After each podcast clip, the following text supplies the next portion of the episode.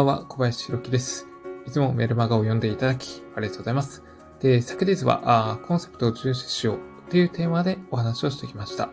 ま、重要ポイントをざっと確認しておきますと、ま、コンセプトとは、ま、良い、より良い結果を得るための方法、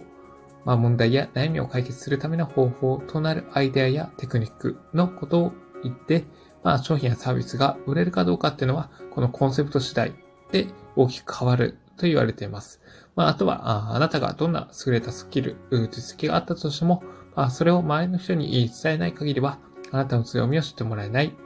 ということも押さえておくべき、まあ、重要なポイントになります。まあ、コンセプトを作るときっていうのは、アイデアの紹介、そして具体的な解説、で、使い方の紹介、で、行動ステップ。この4つを組み合わせることが、あの、重要なところになってきます。ま、コンセプトって聞き慣れないので、まあ、難しく感じるかもしれないですね。まあ、今の段階では、まあ、こういう言葉があるっていうことだけでも知ってもらえるといいかなと思います。まあ、そんな感じで前回の確認は終わりにします。で、えー、ここからが本日のメインテーマになります。今回のテーマは、アイデアを実行する方法。アイデアを実行する方法です。で、まあ、あなたが思いついたアイデアを、これを実行するために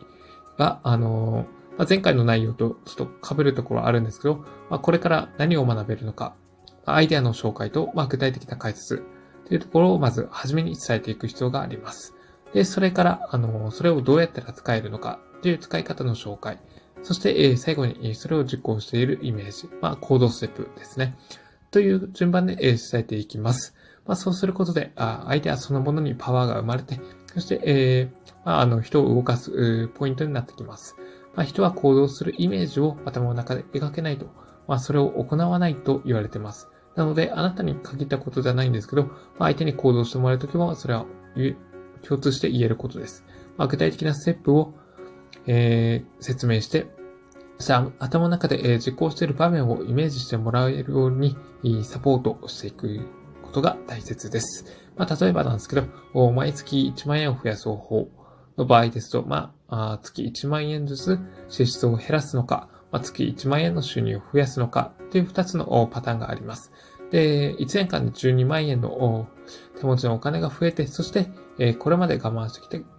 で、できなかったことにお金を使えるようになるというところです。まあ、年1回、海外旅行をすることで、新しい発見や、まあ、充実した気分を得られるということですね。まあ、みたいな感じで、初めにアイデアの解説をしていきます。で、次に、月1万円の無駄を、無駄遣いをなくす場合ですと、まあ、紙とペンを用意して、まあ、毎月の支出をまず項目ごとに、まあ、ざっと書き出すことを、から始めていきます。まあ、食費であったりとか、まあ、日用品、家賃、交際費、光熱費、保険代、交通費、娯楽費など、まあ、あの、各項目のコストを大まかに書き出して、えー、カットできることをを選出していきます。で、その金額が1万円になるまで支出を減らす手段を考えていきます。で、家賃を減らす場合ですと、まあ、都心から郊外に引っ越すとか、まあ、通信費を減らす場合、えー、大手キャリアから格格安 SIM にプランを変えるとか、あの、交通費を減らす場合、えー、自家用車を手放す、まあ、売却するとか、まあ、などなど、まあ、できそうなことを一つずつピックアップしていきます。まあ、で、それが終わりましたら、あとは毎月1万円を減らす目標を日々イメージすること。そして、えー、毎月の支出を項目ごとに家計簿をつけていく。まあ、記録つけていく。まあ、こんな感じでアイデアを、まあ、具体的な行動ステップに落とし込むことで、まあ、実行力がぐっと上がっていくわけですね。まあ、そうすることによって、まあ、おのずと結果っていうのは得られていきますので、